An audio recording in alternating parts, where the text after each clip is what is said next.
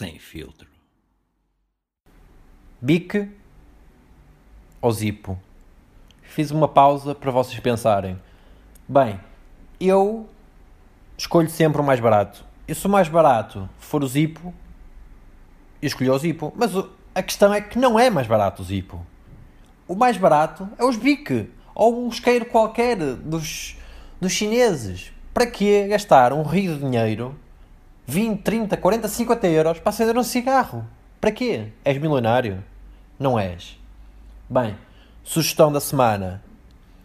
SG Ventil. Fumem, se forem capazes, se forem homens. Muito obrigado e até para a semana.